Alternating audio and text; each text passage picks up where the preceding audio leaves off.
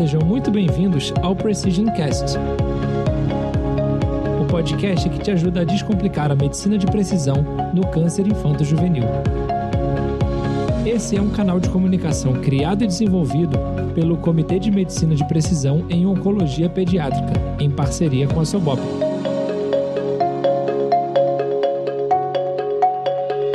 Sejam muito bem-vindos ao nosso terceiro episódio do, do Precision Cast, o podcast do Comitê de Medicina de Precisão, em conjunto e parceria com a Sobop.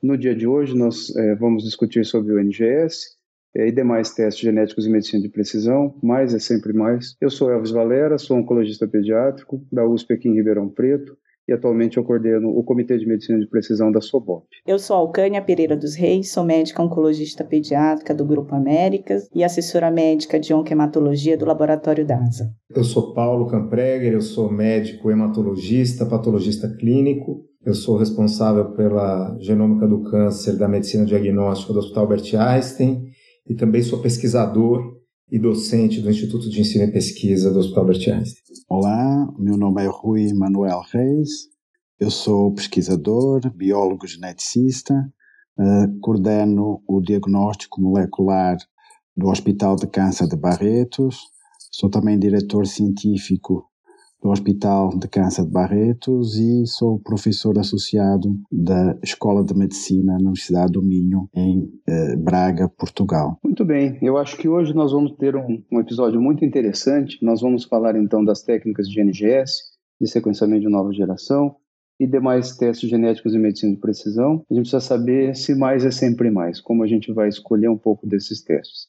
Eu queria rapidamente retomar com vocês a respeito do último episódio, onde a gente falou de um biomarcador, e nós falamos de diversas aplicações desse biomarcador, desde a sua função diagnóstica, prognóstica, e hoje nós vamos falar um pouquinho mais desse biomarcador com a sua função terapêutica. Então nós vamos falar um pouco do que é um alvo acionável, e nesse contexto nós precisamos então dos instrumentos para buscar esses alvos acionáveis em oncologia é, pediátrica. Então, nesse sentido, eu queria convidar o Paulo para falar um pouquinho mais para a gente também desse histórico, não é? Uh, de diversos testes genéticos nas buscas de biomarcadores acionáveis, né? E o que, que a gente tem assim de instrumentos mais simples do dia a dia e em que situações ele também pode nos ajudar quando a gente fala em tratamentos alvo de medicina de precisão. Perfeito. Bom, como a gente já discutiu no outro podcast, né, o biomarcador ele, ele tem a função de informar né? Ele dá uma informação clinicamente relevante para a gente. Normalmente a gente está falando aqui de análise de DNA ou de RNA, né? A gente tem análise de proteína também, principalmente quando a gente fala da parte de patologia, de imunohistoquímico ou de histometria de fluxo, mas acho que o contexto dessa nossa conversa hoje é mais a biologia molecular, né? Que seria análise de DNA ou de RNA. Então, realmente, a gente tem né, um histórico de, eu diria, praticamente meio século aí de biomarcadores sendo rotineiramente utilizados na prática clínica. E a gente tem muitas técnicas que são as técnicas tradicionais, digamos assim, né, que é o sequenciamento dito tipo sangue, que seria o precursor do sequenciamento de nova geração, né, que é o NGS, que é a sigla para Next Generation Sequencing. Então, o, o sangue vem caindo em desuso progressivamente né, nos últimos 10, 15 anos, desde que o sequenciamento de nova geração apareceu, mas alguma coisa ainda resta, a gente ainda tem algumas aplicações no laboratório. O problema do NGS, o problema do sangue, quando comparado com o NGS, é que o o custo dele por base sequenciada é muito maior, a capacidade de sequenciamento do sangue é muito menor e a sensibilidade dele é menor, né? Então, quando a gente fala de sangue, a gente está falando aí de uma capacidade de pegar uma alteração em 15 a 20% das bases, né? Quando a gente fala de NGS, dependendo do tipo do ensaio, a gente cai para cerca de 5%, eventualmente até para 1%. Outras técnicas, digamos, tradicionais que ainda são muito utilizadas na prática clínica são o PCR em tempo real, que a gente usa bastante também, e o PCR tradicional, né? Então, alguns exemplos, né? Se você for pedir um PML rara, né? A fusão PML rara para leucemia promelocítica, muito provavelmente isso vai ser feito através de um PCR em tempo real, né? Porque é uma fusão específica que ela fica muito mais barato e mais sensível o teste, né? Você consegue sensibilidades maiores, via de regra, em PCR em tempo real. Então faz sentido você utilizar, né? E ele é utilizado num contexto assim onde o nível de suspeita normalmente é muito alto, né? Então você tem um quadro de um paciente que muitas vezes tem um quadro clínico sugestivo, né? Uma leucemia com uma morfologia típica, você tem um alto nível de suspeita, você vai lá e pede o PML rara, faz rápido, né? sai, o PCR em si é feito em algumas horas, duas, três horas, então é normal soltar de um dia para o outro. Então esse ainda é um teste feito de PCR em tempo real e outros testes quantitativos também, como o BCR-ABL para monitoramento de leucemia mieloide crônica ou de LLA Filadélfia positivo também acabam sendo feitos por técnicas mais tradicionais como PCR em tempo real. Mas, realmente, o sequenciamento de nova geração vem ocupando um espaço cada vez maior e isso vai continuar porque as vantagens são muitas do NGS quando comparado com outros métodos. Paulo, só pegando um gancho com você, é, quando a gente fala em sequenciamento, né, a gente já pensa só em NGS, uma técnica moderna, mas o sangue é de 1977, né?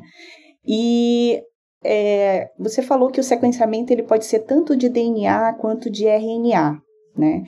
É, isso tem um impacto para o médico é, assistente é, no final, né? Se esse sequenciamento por RNA ou DNA é a questão de custo, é a questão de material? Olha, na verdade é a questão do alvo, né? Então, na medicina tudo, nada é preto no branco, é tudo nada é matemático, né? Sempre tem as exceções, mas eu diria que uma boa regra é assim: quando a gente está atrás de fusões gênicas, ou seja, resultados de translocações, via de regra a gente estuda RNA. Para todas as outras situações, a gente estuda DNA, né? Deixando de lado aqui os testes de expressão gênica, que, que também estudam RNA, mas que são utilizados mais raramente, né? A gente pode até comentar sobre isso mais para frente. Mas uma, uma boa regra é essa: se você está atrás de um biomarcador específico, se ele for uma fusão gênica, normalmente a gente usa RNA. Então, PML raro a gente usa RNA, BCR-ABL a gente usa RNA, né, por PCR em tempo real. A gente tem testes de NGS que a gente estuda RNA para detectar dezenas ou centenas de fusões de KMT2A, as fusões associadas a sarcomas, fusões de BRAF, normalmente é RNA. E para os tipos de mutações em ponto, né, ou seja, substituições ou as pequenas inserções e deleções, normalmente isso é feito por análise de DNA, que é um material mais estável, mais fácil de trabalhar. Né? Então, quando, quando a gente pode escolher, via de regra, a gente estuda DNA. Quando a informação que a gente quer não está disponível no DNA de, uma, de, um, de um modo simples, normalmente a gente parte para RNA. Mas isso é, é, um tipo de conhecimento que é mais está mais no laboratório, Alcânia, né? Então, por exemplo, quando o médico vai pedir um exame, se ele pedir o biomarcador específico que ele precisa, ele não precisa especificar isso, né? Então, solicito pesquisa de PML rara, é suficiente. O laboratório recebe esse, esse pedido e vai encaminhar para o teste que é feito lá dentro. Solicito pesquisa de mutação em BRAF V600Z. Você não precisa especificar se é DNA ou RNA. O que você precisa é saber se o método que aquele laboratório está utilizando, e aqui principalmente a gente está falando de sequenciamento de nova geração, a gente precisa saber se o método que ele está utilizando é adequado para você encontrar o biomarcador que é importante para você. Essa informação é importante que o médico saiba nos casos que ele não especifica um biomarcador no pedido. Né? Então, se ele especificar o biomarcador, aí ele está tranquilo. Né? Solicito pesquisa de amplificação de MIC-N ou de NMIC. Aí o laboratório vai ter que usar um teste que responda aquela pergunta, ou se não tiver, o laboratório vai dizer, não, a gente não oferece isso aqui. Eu queria só, então, é, complementar isso, né, Paulo Alcânia, é, pela, pela discussão, que eu acho que é, fica uma parte muito importante, é, é, é, muito importante, então, saber exatamente naquela doença que você está lidando, ou que você está tá tratando, o que você busca, né, é, qual que é o seu biomarcador. Então, é, esse biomarcador, qual que é a sua, sua prevalência dentro daquela doença, né? E com base nisso, eu acho que nós estamos falando então de testes mais simplificados no dia a dia, mas que eventualmente, pelo que eu vejo, ainda tem algum valor, não é? E eventualmente é, a gente, sem perceber, está fazendo medicina de precisão quando a gente pede um cariótipo na busca né, de, um, de uma translocação envolvendo o PH1, não é? é? A gente eventualmente também gostaria de encontrar num cariótipo é, uma alteração, por exemplo, em leucemia, né, LLA mais comum de bom prognóstico, né, a translocação 221 do ETV6, só que aí a gente tem que lembrar que ela é críptica, ela não aparece no cariótipo, então, mas aí de repente, como vocês falaram, no RNA, se essa fusão estiver lá, ela pode ser detectada, eventualmente por um RT-PCR ou por algum por alguma outra técnica, né? Mas eu acho que essa fala de vocês aproxima um pouco da nossa prática diária, né? Nós estamos fazendo isso hoje de uma maneira prática, sem, sem contextualizar como medicina de precisão, mas ela está no contexto de medicina de precisão, porque nós estamos buscando alguns biomarcadores, não é? É, eu queria também ouvir do, do Dr. Rui um pouco a respeito é, desses biomarcadores, ainda das técnicas é, intermediárias, né, entre os NGS e as técnicas mais avançadas, né, outras aplicações que eventualmente elas podem, é, se, podem ser realizadas, né, por exemplo, em classificação de tumores e como que é a prática sua nesse dia a dia. Talvez voltar um pouco atrás à questão e como o Paulo falou, podemos ter várias metodologias para analisar aquele biomarcador, não é? E eu acho que algo, um aspecto muito importante é que, independentemente da metodologia, esse teste esteja validado no laboratório, esteja acreditado. Eh, porque, por exemplo, como foi discutido a pesquisa de eh, mutação no BRAF, hoje nós temos desde o PCR por e Sanger, sequenciamento, onde vamos avaliar aquela troca e o Sanger nos diz exatamente qual é a troca que aconteceu. Nós temos PCR em tempo real, também identifica e com uma sensibilidade superior ao Sanger. Temos NGS e existe até um anticorpo específico que reconhece somente a forma mutada. E os quatro metodologias são válidas e uh, são utilizadas em diferentes laboratórios. O, o, que é importante é que são testes que já são validados e que aquele laboratório tem uma expertise. O que tem acontecido, como o Paulo falou, é que uh, com o avanço do conhecimento, nós temos tido para diferentes tipos de tumor, não uma mutação, como o BRAF foi no passado para alguns tumores pediátricos, mas é o BRAF juntamente com duas, três, quatro, cinco mutações, presença de fusão e fazer individualmente cada um desses genes aumentaria não só o custo, iria aumentar o tempo de resposta daquele laudo que iria sair e frequentemente no final nós não teríamos material para a última das mutações que seria naquela uh, algoritmo. O NGS que se fala tanto, ele vem então ultrapassar alguma destas barreiras. Em um único ensaio, nós iremos uh, avaliar uh, dezenas, centenas ou até todo o exoma presente naquela, naquela neoplasia. Então, o teste, de facto, Cada teste tem a sua especificidade e eu diria que um aspecto muito importante e para dar confiança ao clínico é que aquele laboratório onde foi solicitado os testes que são uh, disponíveis estão todos validados uh, por diferentes metodologias e que o resultado é válido. Então acho que é outro aspecto muito importante na altura da escolha. Não é que o NGS seja sempre melhor que um real-time, uh, estando validado, significa que o seu resultado é, é, é também eh, satisfatório e vai ajudar o paciente, é? aquela resposta. O BRAF para nós é um exemplo onde o patologista gosta de ver, porque consegue ver em que células a sua diferença. Uh, muitas vezes, quando não é conclusivo, porque a imunohistoquímica e mais em tumores cerebrais, a gente sabe que essa fixação não é adequada e nós temos outras alternativas mas, mas existem uh, várias metodologias disponíveis e todas elas têm sido muito válidas. Então o NGS é uma das que vai agregar muito dos benefícios, mas as outras também têm o seu papel. E, e voltando a um aspecto que acho que a doutora Alcânia mencionou, não é?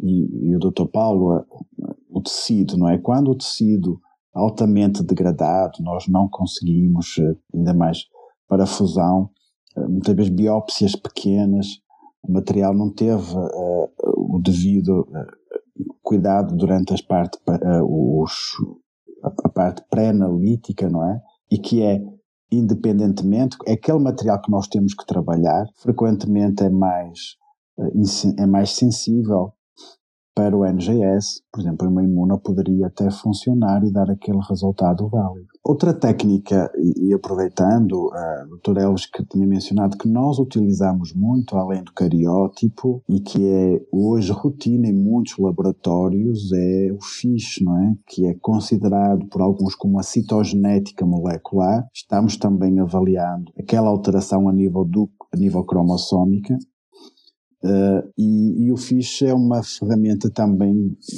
cotidiana, utilizada todos os dias para amplificação uh, de oncogenes, perda de, de, de, algumas de genes supressores tumorais. Então é também a presença de fusão. É mais uma técnica que pode ser utilizada naqueles laboratórios que não têm disponibilidade para estudar as fusões, por exemplo, por NGS. Ou seja, o NGS de facto está aí, mas eu acredito que existe ainda uma panóplia de, uh, de metodologias mais consideradas clássicas, que são válidas e que ajudaram e vão continuar a ajudar a estratificar os pacientes, sem dúvida. Eu achei muito interessante esse exemplo que você deu, Rui, com relação a, a, a, uma busca de um mesmo biomarcador com diversas técnicas diferentes, não é? Então, a mutação do BRAF V600Z, que é uma, uma mutação assim, presente em muitos tumores diferentes, né, da espécie humana, e, e ele é um alvo acionável em alguns desses tumores. Então, a gente está falando de vários métodos é, mais simplificados e métodos mais robustos, mas o mais importante é que eles estejam validados clinicamente, não é? E que a gente possa entender então qual é a profundidade que cada um de detecção que cada um desses métodos nos fornece e se aquilo é suficiente eventualmente para aquele seu paciente. Eu acho que outro ponto muito importante que o senhor tocou, doutor Rui, é essa questão pré-analítica, né? A gente discutiu um pouco sobre a quantidade, a qualidade do material, não é?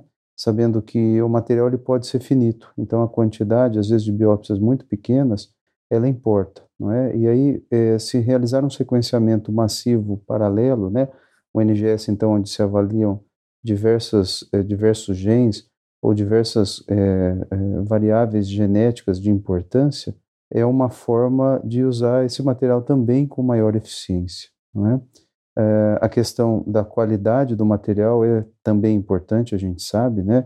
A gente hoje consegue, então, fazer grande parte disso tudo eh, em parafina, mas essa parafina tem que estar tá de boa qualidade, não é? Tem que estar tá bem estocada, de preferência eh, tendo sido conservado ou tendo sido eh, fixado em um formal tamponado. Eu queria ouvir um pouco né, do Dr. Paulo com relação então ao NGS em si, não é? é que ele possa descrever para a gente de uma maneira simples, né? Quais são as possibilidades, então, de sequenciamento de NGS, não é? E quais são as informações que a gente consegue obter para esses estudos de biomarcador e alvos acionáveis, a depender das diferentes técnicas que a gente sabe que são muitas, né? É, e também como a gente consegue escolher um pouco desse, desse arsenal de NGS diferente para ajudar o nosso paciente. Então, acho que é importante a gente conceituar o NGS, né, que é Next Generation Sequence, ou seja, o sequenciamento de nova geração, ou sequenciamento massivo paralelo, né? que ele realmente é uma revolução no, no sequenciamento do DNA. Né? É, não, é, não é dizer que o sangue era um, um carrinho popular e o NGS é um carro top de linha. É dizer que o sangue era um carrinho popular e o NGS é um foguete. Né? A diferença de um método para o outro, porque realmente com Sanger você consegue sequenciar o que você quiser, desculpa, com o NGS o que você quiser, né? Então você consegue sequenciar 40 genomas completos num prazo de aproximadamente dois dias, né? Então realmente o NGS é um método. Então, como a gente até tinha comentado, ele vem com várias cores e sabores, né? Você pode ter um NGS para estudar dois genes ou três genes, ou você pode ter um teste de NGS para estudar o genoma completo. Então, quando você diz solicito o NGS para isso, não tem muita informação aí, né? Porque o NGS é um método. E se a gente for pensar em. A gente não tem só um tipo de NGS, né? O, o, o, NGS que se difundiu de forma mais abrangente no mundo foi o NGS, que é o sequenciamento por síntese, que é o método que hoje é comercializado pela Illumina, que, digamos assim, é o líder de mercado de, em termos de PCR, mas existem outras metodologias de PCR, né? Então, por exemplo, a Termo tem uma outra tecnologia que eles se baseiam em mudanças de pH quando você tem uma reação de sequenciamento feita. A gente tem outras técnicas no pipeline entrando no mercado, então a gente tem o mini-ion, né, que é um, um sequenciamento que seguramente a gente vai ver na prática clínica em breve, que a grande vantagem é sequenciar fragmentos grandes, né? Tem o, sequenciamento da Pacific Bioscience, que também sequencia fragmentos grandes com uma qualidade por base menor, mas você tem uma quantidade de informação muito interessante. Então, o NGS é muita coisa, né? O primeiro ponto. Quando a gente vem falar para a clínica, hoje a gente pode dizer que disponível na clínica, via de regra, a gente tem a plataforma da Illumina e a plataforma da Termo, com raras exceções né, que você pode ter alguma outra coisa. E a Alcânia tinha comentado né, um ponto importante da gente diferenciar os métodos de preparo de biblioteca. Né? O, que, o que é o preparo de biblioteca? O preparo de biblioteca são as reações químicas que você vai fazer depois que você extraiu o DNA ou o RNA para poder colocar isso no sequenciador. Então você extrai DNA ou RNA, depende do que você vai usar no seu ensaio. Esse material passa por uma série de reações químicas que deixa o DNA ou RNA preparado para o sequenciador ler a região que te interessa. Né? Então, esse é o preparo de biblioteca. E tem uma série de peculiaridades no preparo de biblioteca que impactam o resultado do exame. Então, as principais são o método de preparo de biblioteca, que é chamado de por amplicon, né, que você vai fazer reações de PCR, ou por captura híbrida. Qual que é a grande relevância clínica disso, dessa diferenciação entre os dois? Eu diria que o principal ponto é na detecção de fusões gênicas. Né? Quando você vai estudar uma fusão gênica, via de regra, o, o, preparo de biblioteca por captura híbrida permite a identificação de fusões com parceiros desconhecidos, o que é uma grande vantagem, principalmente quando a gente está falando de genes que podem estar fusionados com diversos parceiros diferentes. Então, se você está atrás de fusão e é um gene que é promíscuo, digamos assim, que, que pode fazer fusão com diversos parceiros, via de regra, a técnica de captura híbrida é preferível. Né? Se é um, um gene onde o parceiro de fusão tem 4 ou 5 descritos, né? e você captura esses 4 ou 5 num ensaio de prepara a biblioteca por Amplicon, tudo bem fazer por ele, né? Então, por exemplo, a tecnologia da Thermo Fisher, o Oncomine, ele usa Amplicon. É um, é um ensaio muito bom, a gente tem no hospital, só que a gente tem que saber que ele detecta fusões somente com os parceiros a, os quais ele se propõe a identificar, né? Então a gente tem que conhecer os dois parceiros e a gente identifica. Quando a fusão acontece com um parceiro desconhecido, ele não vai pegar. Então, você pode ter uma fusão gênica na amostra você corre esse ensaio, ele vem negativo, mas o paciente tem uma fusão gênica. Né? A gente estava até conversando um caso desse há pouco tempo com o Rui, talvez ele possa até trazer esse exemplo para ilustrar isso. E acho que essa é uma introdução, né, Rui? Não sei se você quer complementar com alguma coisa. Sim, Paulo, acho que foi uma excelente uh, explanação e, e, e, essa diferenciação uh, da biblioteca ser por Amplicon, ou seja, por PCR, está associado aos, às limitações do PCR. Não é? Como o Paulo falou, é a gente tem que saber onde se vai anelar, não é? Tem que saber a sequência do que está procurando e frequentemente também se aquele uh, fragmento for ligeiramente grande, a gente não consegue amplificar devido à baixa qualidade do material como foi discutido. Então, esses são aspectos importantes. E, e, talvez assim, conceptualmente, como o Paulo falou, a grande maioria das, do NGS uh, são sequenciamento em, em paralelo, o Massive Parallel Sequencing, que era outro nome, não é? Onde a gente amplifica milhares e milhões de fragmentos, mas frequentemente são muito pequenos, são short e depois bioinformaticamente é que faz a concatenação daqueles fragmentos pequenos. É por isso que é preciso uma bioinformática muito importante, porque a maioria dos sistemas que o Paulo falou, não é? Illumina e da Termo, eles fazem uh, uma grande quantidade de amplificação daquela região, mas está muito fragmentado e é preciso depois análise informática para saber a sequência. E estão aparecendo agora outras metodologias que são uh, se lê toda a sequência, long reads, ou seja, sequências longas. Mas uh, de uma maneira geral são na parte na, na, na clínica nós temos hoje o que está preconizado na maior parte das instituições, de facto, são aqueles Illumina e, e, e a Termo, que são uh, pequenos fragmentos em larga escala que são sequenciados. Paulo Rui, eu queria complementar, é, pegando esse gancho e seguindo então o raciocínio clínico é, das aplicações de NGS, como é importante a gente entender exatamente o que cada uma desses painéis dedicados ou das técnicas que forem é, solicitadas pode oferecer, é importante a gente imaginar na, na clínica de uma pergunta do dia a dia, né? Então vamos, vamos pensar que a gente tenha um, um lactente com glioma de alto grau, é, que hoje a gente sabe que é uma neoplasia muito particular, né? Onde a gente encontra uma série de genes que estão fusionados. É, a maioria desses genes, né, o ALK, o ROS, o MET, o NTRK, são genes que a gente eventualmente pode se utilizar de drogas específicas é, para tratamento de terapia-alvo. Então, nesse sentido, o que você falou, Paulo, um, um, painel então de captura híbrida, ele deve ser superior a um Amplicon, porque um número grande de fusões com parceiros desconhecidos, a chance da gente deixar passar algum desses parceiros, ela, ela é real, não é? Por outro lado, um glioma de baixo grau, eventualmente, pensando especificamente no BRAF, né?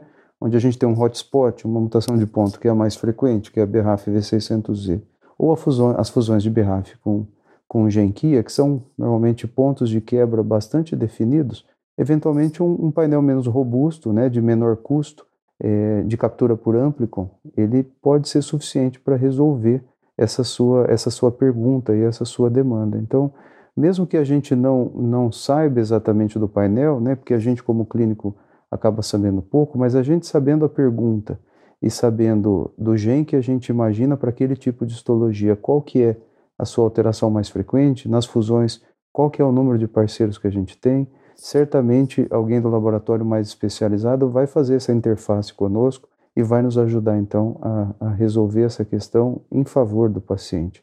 Alcânia, eu acho que você tinha também alguma pergunta para fazer, não? Eu acho que um das, uma das questões limitantes né, do NGS é a questão do custo, né? Mas eu acho que isso é uma tendência, né? Como aconteceu com outros exames de biologia molecular, como foi o FISH, o PCR, né? Esses, o NGS ele vai ficar palpável, né? E é, uma preocupação que a gente tem é com o condicionamento do material.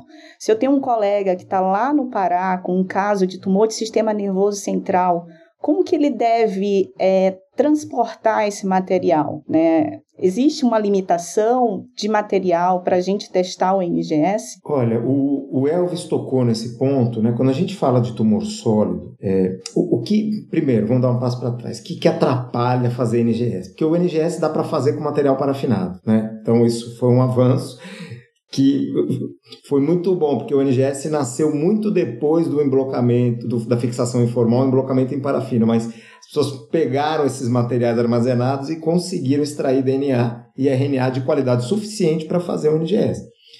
Como o Rui falou, os fragmentos são pequenos, né? então a gente sabe que o DNA e o RNA fica fragmentado quando você fixa em formol, mas o tamanho é suficiente, porque é mais ou menos 100 pares de bases, né? que, que que você está sequenciando, dependendo do preparo de biblioteca, 200, 300, algumas até de 600.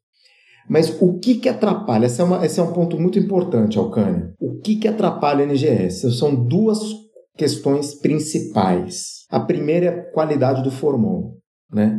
O formol tem que ser tamponado de boa qualidade, pH constante, porque se não for, não funciona. Né? Então, é comum laboratórios que utilizam formol de baixa qualidade, manda o, o, o, bloco para a gente, a gente extrai DNA, não funciona o teste. Uns 10% dos casos que a gente recebe não funciona. Então, isso é um problema real. Né? Então, antigamente, isso tem que ser uma mudança de cultura, porque historicamente o objetivo do bloco de parafina era você conseguir fazer uma lâmina bonita o suficiente para o patologista olhar e acabou. Então, se o formol maior ou melhor fossem equivalentes para isso, estava ótimo, mas a história mudou. A gente hoje faz teste molecular em bloco de parafina. Então não é mais aceitável usar um formal de qualidade ruim. Esse é o primeiro ponto. O segundo ponto é descalcificação. Então, o processo de descalcificação também lesa significativamente DNA e RNA, de modo que, via de regra, a gente não consegue fazer o teste em material ósseo. Né? Então, quando entra osso, é um problema, normalmente não dá certo. Existem técnicas de descalcificação mais brandas, né? com EDTA, deixar um tempo menor no EDTA, o mínimo possível, mas eu, eu digo assim, da minha experiência, mesmo laboratórios de patologia que tentam adotar protocolos de descalcificação mais brandos, via de regra a gente não consegue. Então, esse é um ponto realmente delicado, a questão do osso. Então, se o laboratório de anatomia patológica for bom e estiver preparado para a fixação de amostras com com boa qualidade, com tempo de fixação adequado, pode ser um bloco velho, um bloco novo, manda no correio, temperatura ambiente, funciona. Né? Então a grande questão é o pré-processamento aí de fixação e, e, nos casos de osso, a descalcificação. Um outro ponto importante com relação a envio de amostra, estabilidade, é quando a gente está tratando de tumores hematológicos que normalmente lida com amostras frescas, né? que podem ser sangue periférico, medula óssea, mas às vezes a gente tem amostras frescas mais raras, como líquido acítico, líquido pleural, que também dá para fazer, né? Então, além dessa preocupação de estabilidade do material, quando a gente está fazendo uma análise somática de NGS ou qualquer outra técnica molecular, uma pergunta que a gente sempre faz é quantidade de tumor. Então, qualquer material que tenha uma quantidade de tumor adequada serve. Pode ser líquor, pode ser líquido acítico, pode ser líquido pleural, pode ser o que for. Eu só preciso de uma avaliação de um patologista ou de um citologista para me falar, olha, nesse material tem 80% de célula neoplásica, ou tem 0%, né? Porque baseado nisso a gente vai saber se dá para sequenciar ou não. Cutoffs que a gente usa para saber se o material dá para analisar ou não, via de regra variam entre 10 e 20%. Então, Abaixo de 10% de células neoplásicas, normalmente a gente não faz o teste. Dependendo da sensibilidade do ensaio, esse cutoff pode ser 20%, né? Então tem que ter mais do que 10 ou mais do que 20% de célula neoplásica. Isso tanto para tumor sólido quanto para tumor hematológico. Quando a gente fala de estabilidade de amostra no tumor hematológico ou na amostra fresca, digamos assim, isso é uma questão, né? Se for para análise de DNA, o DNA é bastante estável, né? A gente tem uma boa literatura documentando isso e a nossa experiência no hospital também indica que materiais refrigerado, né, não congelado, ou seja, temperatura cerca de 4 graus, até 5 dias a gente aceita. 5 dias de transporte se for para DNA. E há evidência de que a gente poderia esperar até mais, né? É que a gente tem um nível de segurança e eu acredito que cinco dias é um período bem tranquilo para fazer esse envio do material para sair do centro de origem para chegar até a gente. Se a questão for RNA, já é diferente. Né? RNA, 24 horas. Mais do que 24 horas, em temperatura eh, resfriada, a gente não aceita, porque a gente é clara evidência de que você tem degradação do material. Então, se você acredita que vai demorar mais do que isso, sei lá, um laboratório muito distante, o ideal seria encontrar um parceiro próximo que fizesse a extração do RNA, aí congela e manda congelado, né? Mas se for DNA, é tranquilo, até cinco dias, temperatura é, resfriada é adequada. Você está ouvindo o Precision Cast.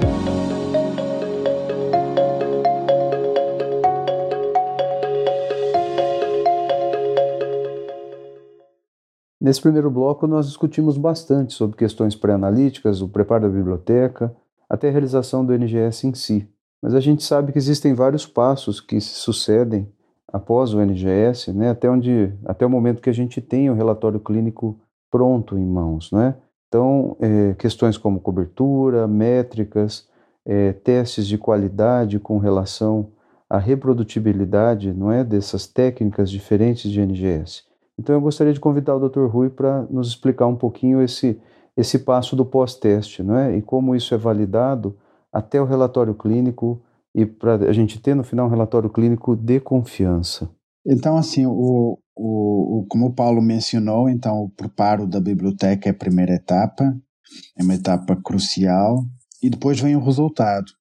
E o resultado é mais um conjunto de métricas que são importantes analisar para ter confiança no resultado final. E uma de que se fala e que talvez venha no relatório, alguns relatórios, é a cobertura, não é? Como é que foi a cobertura daquele gene onde foi encontrada a alteração? E a cobertura é o número de vezes que aquela região, quantas moléculas foram sequenciadas daquela região. E como é óbvio, quanto mais moléculas nós sequenciarmos, mais rigoroso vai ser o nosso resultado, não é?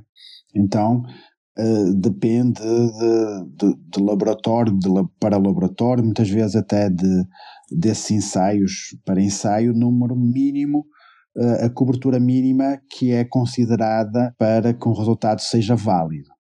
E que pode variar de, 100, de 500 vezes para um painel que seja alvo uh, uh, para cima, não é? Depende muito das métricas e do rigor do laboratório, mas no mínimo 500 vezes é o que é considerado.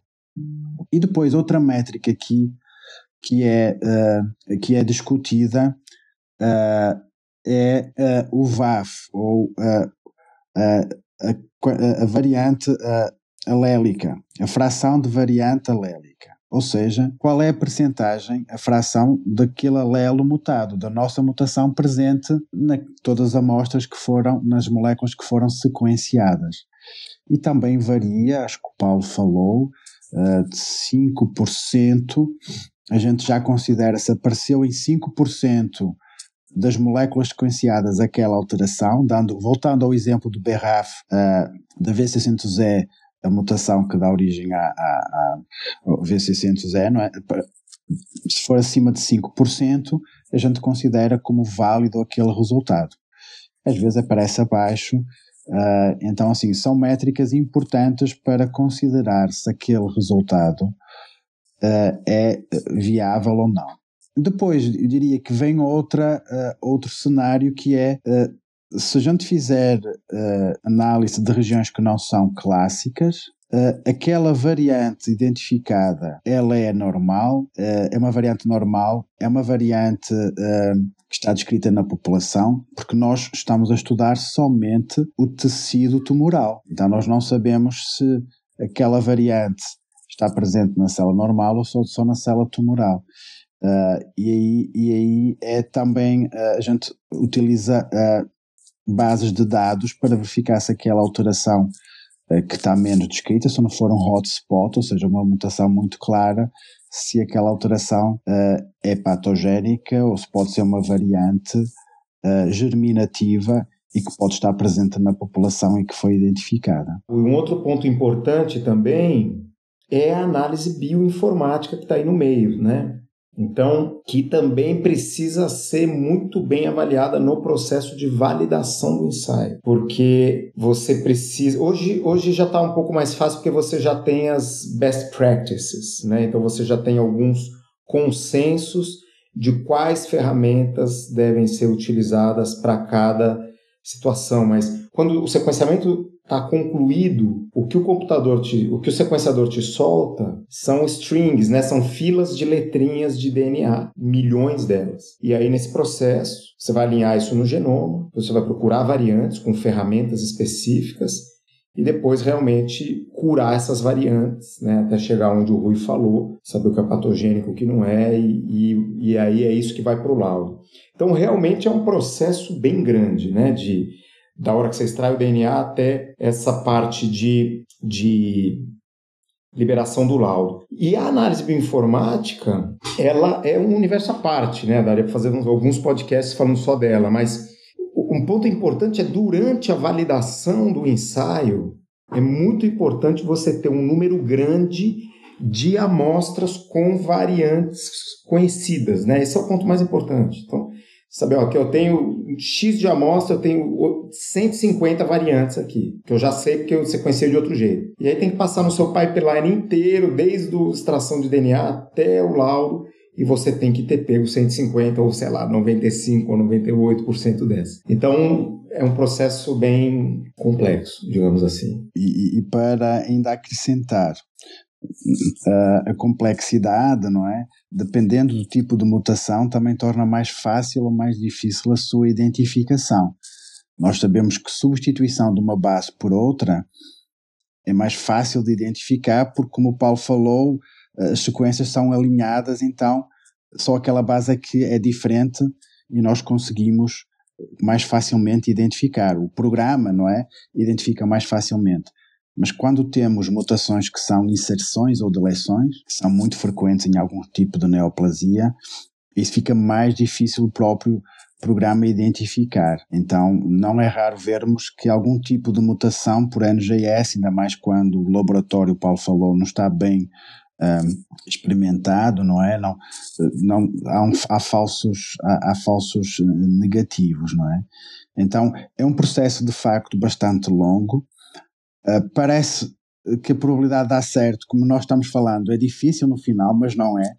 Uma vez estando o pipeline, os pipeline o que é? São essas várias ferramentas bioinformáticas que analisam o dado, tem uma base de dados já muito robusta que consegue validar e sabe que aquela alteração de facto é verdadeira. É um processo que depois passa por ser muito rápido, não é? Uh, mas tem que haver todo esse processo de curadoria no, no, ao longo das diferentes etapas para no final termos confiança no resultado que sai. E é confiante, apesar das várias metodologias, cada vez mais nós temos tido uma grande uh, uniformidade entre laboratórios uh, a nível mundial e até a nível nacional. Eu acho que nós participamos até o, com o Paulo, com vários hospitais, não é, do Brasil, numa iniciativa da Termo, cujo objetivo era mostrar que os diferentes laboratórios, e foram oito laboratórios nacionais, utilizando as mesmas amostras, obtêm o mesmo resultado no final. Não era tumores pediátricos, era em câncer de pulmão, mas os resultados foram muito, muitíssimo satisfatórios, não é? Cada laboratório com o seu com seu expertise, com o seu staff, conseguiu chegar a resultados que eram altamente reprodutíveis. Paulo e Rui, a questão do laudo também é uniforme nos vários laboratórios? É, eu diria assim, os resultados, como o Rui colocou, tem bastante é, uniformidade, né, na maioria dos laboratórios, mas o laudo, o que é um laudo ideal, eu diria que a gente está ainda descobrindo, né? Então, a gente tem laudos melhores e piores, isso vai variar da, da opinião do, da pessoa que está envolvida, né? Então, a gente faz um laudo, o melhor laudo que eu consigo fazer de acordo com a minha opinião e dos médicos eh, a quem eu sirvo, né? Então, a gente traz informações que têm uma relevância clínica. Mas o laudo é uma questão interessante, né? Então, por exemplo, a gente não coloca coordenada genômica, isso só para dar um exemplo da complexidade, né? A gente não coloca a coordenada genômica da nossa mutação. Ou seja, a coordenada genômica é o mapa cromossomo 7, posição 8.433.822. Trocou um G por um T. Eu não coloco isso. Tem laboratório que coloca. Eu acho isso desnecessário para o clínico. Eu acho que seria uma informação que ele não usa, né, o clínico. Mas alguns laboratórios acham que isso é uma informação importante que deve estar lá. Então, eu tento fazer um laudo para o clínico. Né? Então, se tem droga associada àquela, àquele biomarcador, a gente coloca, a gente coloca o nível de evidência. Se tem uma informação prognóstica relevante, a gente coloca. Se tem uma informação diagnóstica relevante, a gente coloca. Então, a, a tendência que a gente tem no Einstein, do laudo, é realmente ajudar o clínico, né? Porque com a evolução do conhecimento, a gente não pode mais assumir que o médico sabe tudo.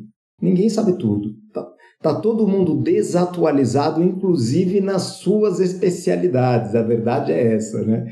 Porque a quantidade de conhecimento gerada anualmente não dá para um ser humano ler tudo, mesmo da, da sub-área dele, né?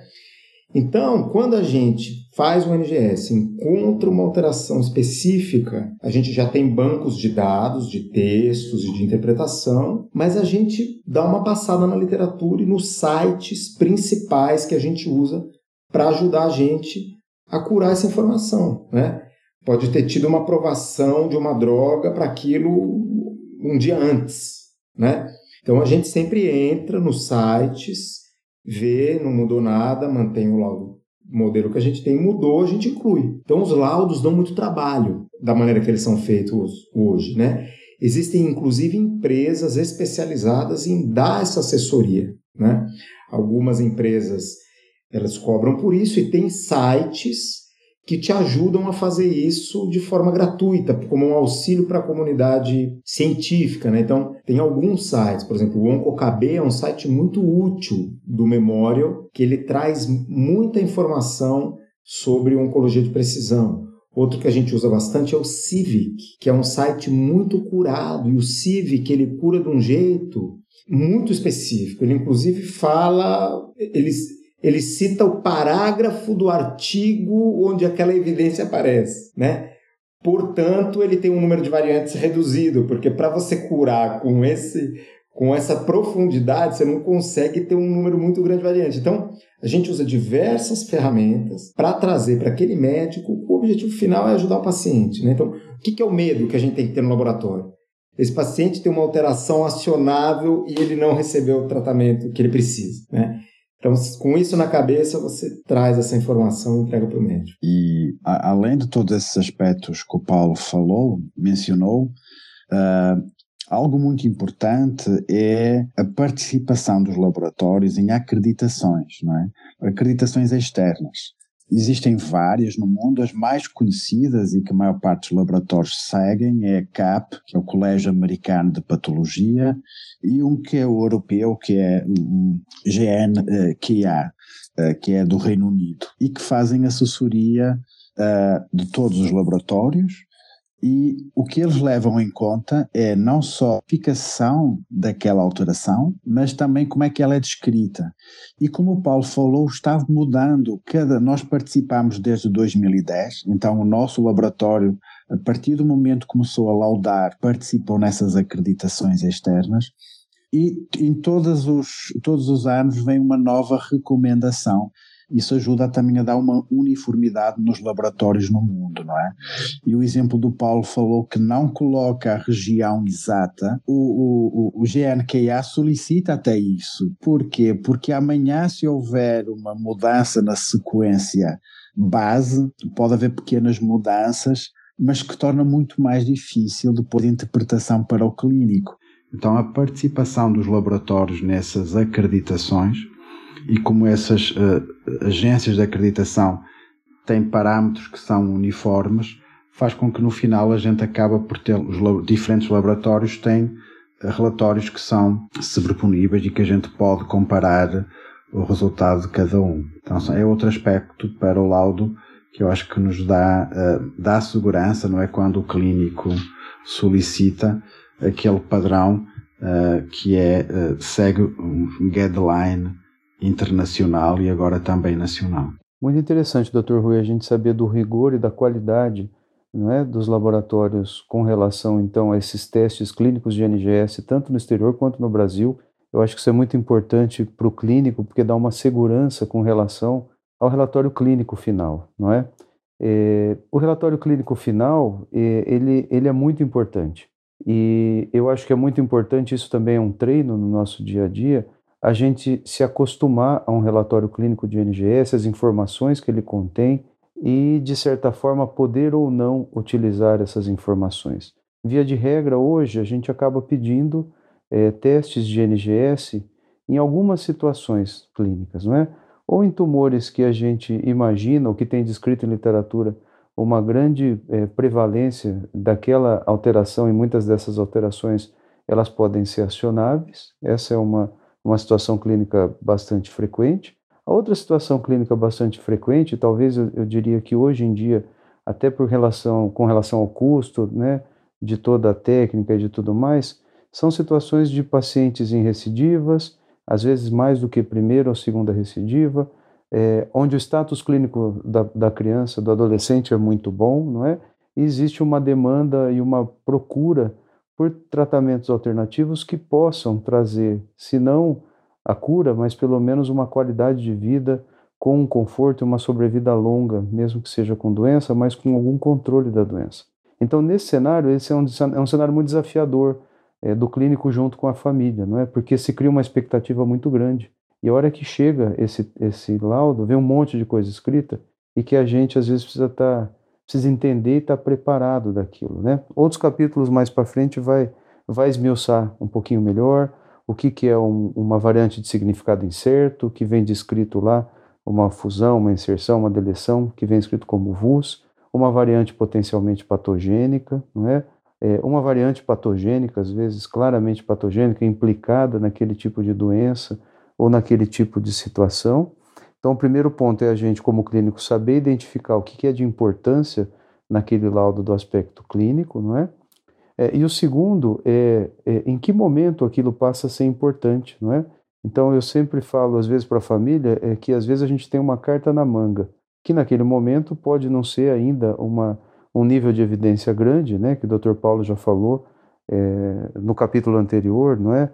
é? Vários jeitos de graduar, OncoKB, várias formas da gente falar a chance de se utilizar um tratamento específico para aquela variante encontrada com uma ação boa esperada. Naquele momento pode não ser, mas em outra situação clínica pode ser que seja um momento aplicável, ou às vezes tem a ver com acesso àquela terapia é, com aquele alvo identificado naquele momento e que pode não ter acesso, e num segundo momento pode ser que o acesso seja possível.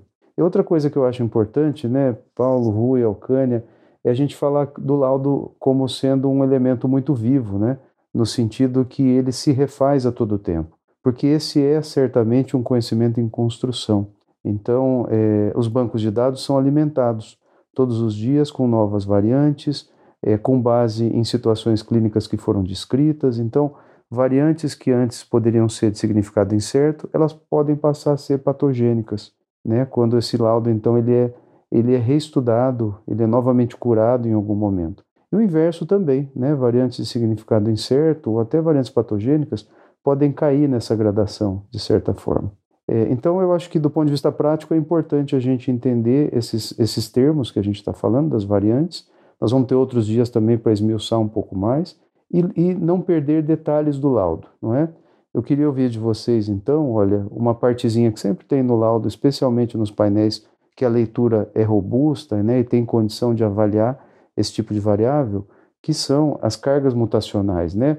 A carga de mutação tumoral, que vem lá escrito como TMB, um, um númerozinho, é, e também a instabilidade microsatélite, se é instável ou não porque esse também é, são dados indiretos, né, que eventualmente podem ajudar a gente. Bom, taxa uh, TMB, né, Tumor Mutation Burden, ou seja, carga mutacional tumoral, é uma contagem de mutações por megabase, né? Então, o que se observou com o passar dos anos e com o sequenciamento de muitos tumores é que alguns tumores tinham um número muito grande de mutações, outros tumores têm um número pequeno de mutações. Né? Se a gente pensar em doenças para agrupar, quais são os tumores com um número menor de mutações? Tumor pediátrico e hematológico. Né? São os dois grupos com menor número de mutações. Quais são os tumores com uma carga mutacional mais alta, mas ainda num nível intermediário? Praticamente o, o, o grosso dos tumores sólidos de adultos, né? Então, coloretal, próstata, mama e etc. E os tumores com carga mutacional alta, via de regra, são os tumores de pele e de pulmão. Isso porque eles estão expostos a carcinógenos muito potentes, né? Os, os pulmão, normalmente associado ao tabagismo, pele, radiação ultravioleta. E os campeões de número de mutações são os tumores onde a gente tem, na gênese do tumor, alguma mutação que lesa o mecanismo de reparo do DNA. Então, esses são os hypermutators, né? ou seja, tumores com cargas mutacionais muito altas, centenas de mutações por megabase. E isso se mostrou como um preditor de resposta à imunoterapia. Né? Então, um, quando a gente vai tratar um paciente com imunoterapia, quanto mais mutação o tumor tem, maior a chance de responder à imunoterapia. Então, isso se tornou um biomarcador agnóstico, né? porque ele cruza fronteiras tumorais. Então, em qualquer tipo de tumor com uma carga mutacional alta, o FDA aprovou a utilização de pembrolizumab, que é um inibidor de PD1, para tratar esses tumores, porque a taxa de resposta é mais alta. A instabilidade microsatélite é um fenótipo, né, uma cicatriz no genoma que a gente tem secundária a mutações ou silenciamento né, por metilação de um dos genes ou de mais de um dos genes associados ao reparo do mismatch repair, né, o reparo por troca de base. Então isso é comum principalmente em tumores coloretais, de endométrio, gastrointestinais, mais raro em outros tipos de tumores, mas que são tumores onde você tem um defeito nesse mecanismo de reparo de DNA, consequentemente ele acumula um grande número de mutações, principalmente em microsatélites, que são regiões repetitivas do genoma, né? Pode ser repetição de um nucleotídeo, de dois, de três, de quatro ou de cinco. Então, essas regiões é como se a enzima polimerase ela escorregasse e ela adiciona um nucleotídeo ou ela tira um, coloca um nucleotídeo a menos. O, o mecanismo de reparo do DNA vai lá e corrige isso. Quando esse mecanismo não funciona, você passa a ter microsatélites instáveis. Né? Então, um paciente, ao invés de ter um único microsatélite, que é o que ele herdou, né? que isso também pode ser utilizado, inclusive, para identificação humana, porque é muito, é muito específico de cada indivíduo, ele passa a ter no tumor dois alelos do mesmo microsatélite. Então você ele tem um microsatélite instável. E no NGS, quando você sequencia, você consegue ver isso. Olha, nesse, nessa região, esse microsatélite, ele tem um microsatélite com 8 nucleotídeos e outro com 9. Aqui tem um com 10 e outro com 12. A vantagem do NGS, quando você compara com o PCR, é que o, o método padrão de estudar microsatélite em PCR você estuda 5 microsatélites. No NGS a gente estuda 120 ou 130 e você consegue fazer uma estimativa mais sensível da porcentagem de microsatélites alterados, né? Mas quando você estuda a concordância entre esses testes, ela é muito alta, PCR e NGS. Então, diria que os dois são adequados. E um outro jeito é fazer por imunistoquímica, que aí você não está estudando exatamente o microsatélite, você está estudando a expressão desses genes de reparo, né? Mas a correlação é alta também. Então, são biomarcadores e o estabilidade microsatélite também é um biomarcador agnóstico para a imunoterapia, né? Esses pacientes que têm estabilidade microsatélite respondem muito bem à, à imunoterapia com o inibidor de PD1 e PDL1. Né? Então, é um outro marcador agnóstico, além do fato dele poder estar associado à síndrome de Lynch, né? Então, síndrome de Lynch, indivíduos que têm na linhagem germinativa mutações patogênicas em alguns desses genes de reparo e tem uma predisposição aumentada a desenvolver alguns tipos de tumores com instabilidade microsatélite. Então, você pega um tumor com instabilidade microsatélite, você tem que saber que você está diante de um biomarcador de resposta à imunoterapia e de um potencial paciente com uma síndrome hereditária que deve ser investigado de acordo. Paulo, Elvis, Rui, então é uma tendência, né, com os novos testes genéticos, é, estarmos mais próximos da medicina moderna, né, da medicina que se fala atualmente dos 5 P's, né, aquela medicina preditiva, né, que informa algo antes, daquela medicina preventiva, personalizada, proativa e parceira. Muito bom, Alcânia. É uma pena, pessoal, mas infelizmente a gente precisa finalizar esse capítulo. Eu espero que todos vocês em casa tenham curtido bastante, igual a gente curtiu aqui, de poder conversar e trazer esse tema para vocês. É um, um, tema bastante denso, não é? Nós estamos falando de biomarcadores e NGS, mas a gente precisa é, relembrar que esse é, essa é a nossa unidade básica de ação em medicina de precisão, não é? Então, saber identificar biomarcadores e saber utilizar técnicas adequadas que te dão uma resposta exata se esse biomarcador está lá ou não, é, como um alvo acionável, ela é fundamental. Nós vamos revisitar essa temática em outros desses nossos capítulos. Espero que vocês tenham gostado. É, eu agradeço a todos e convido a todos para poder continuar ouvindo o nosso podcast. Muito obrigado. Muito obrigado pela, pelo convite e para participar. E, eh, e são uh, estes podcasts são muitíssimo valiosos. Quero dar os parabéns então à iniciativa. Muito obrigada, foi muito legal estar aqui reunido para falar sobre esse tema. Esse foi o Precision Cast. Se você gostou, compartilhe e ouça mais episódios na sua plataforma de podcast preferida.